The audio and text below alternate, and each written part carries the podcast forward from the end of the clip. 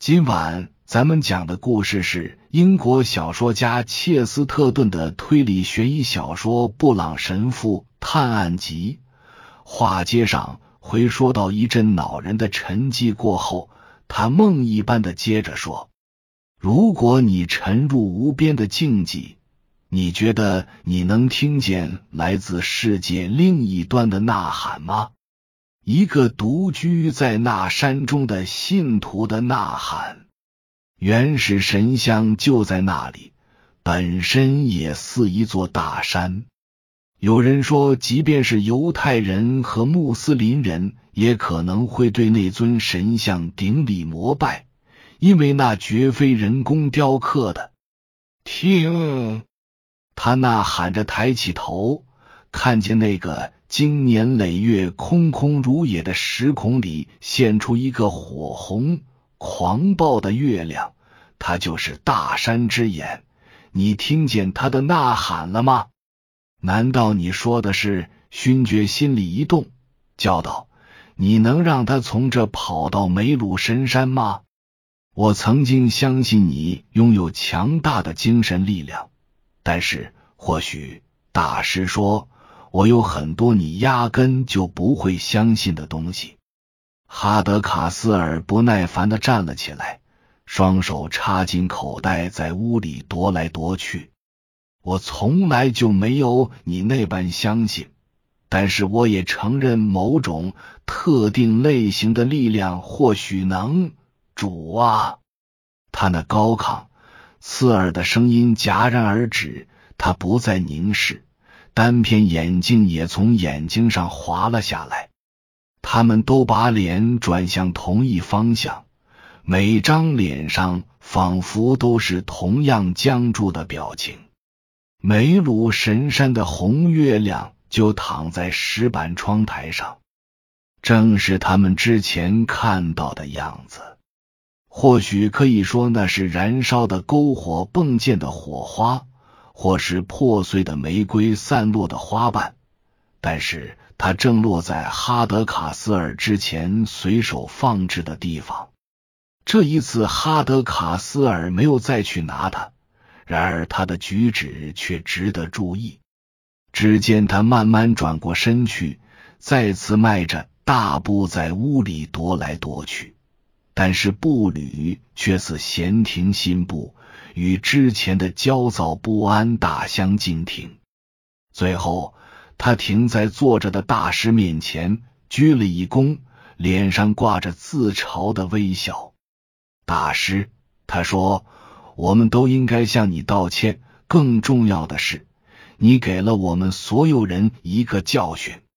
相信我，他不光是个笑话，更会是个教训。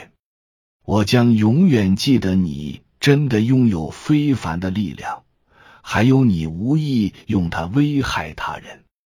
芒特伊格尔勋爵夫人，他转向他说道：“请原谅我先跟大师说话，但是不久前我有幸向你解释过，或许也可以说我在事情发生之前就解释过了。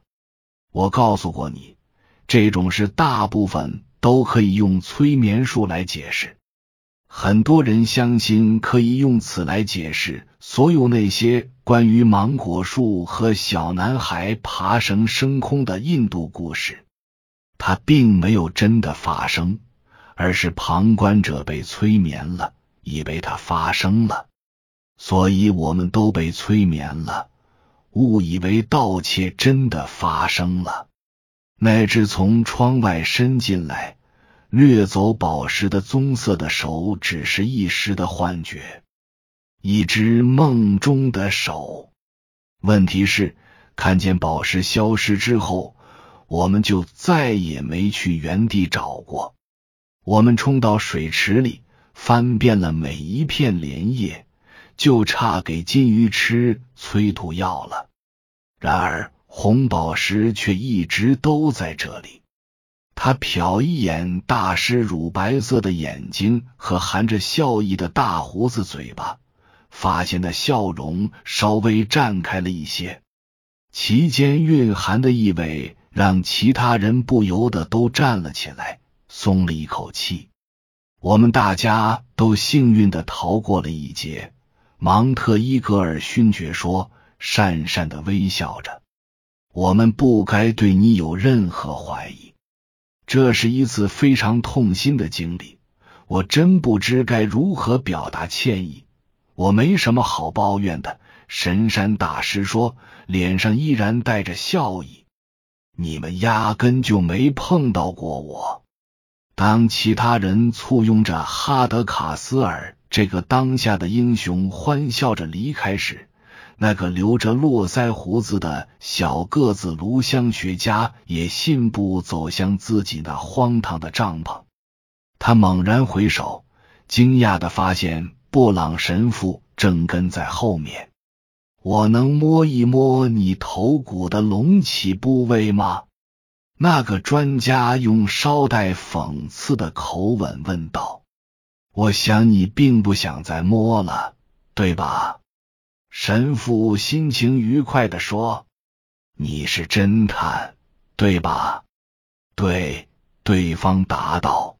“勋爵夫人让我帮忙留神那个大师，尽管搞什么神秘主义，他可并不傻。”当他离开帐篷时，我也只能跟着，装作是个讨厌鬼和偏执狂。假如真有谁走进我的帐篷，我还得去百科全书里查查隆起部位是什么意思呢。看呐，他头上撞了个包，有这么一首民歌。布朗神父梦一般的说：“哦。”你在集市上纠缠起人来，还真像那么回事，很荒诞，不是吗？假如向学家问道：“东西竟然一直都在那里，想来真是奇怪，非常奇怪。”神父说：“他话里有话。”对方不由得驻足凝视。喂，他叫起来。你怎么了？为何用那种眼神看我？难道你不相信他一直都在那里吗？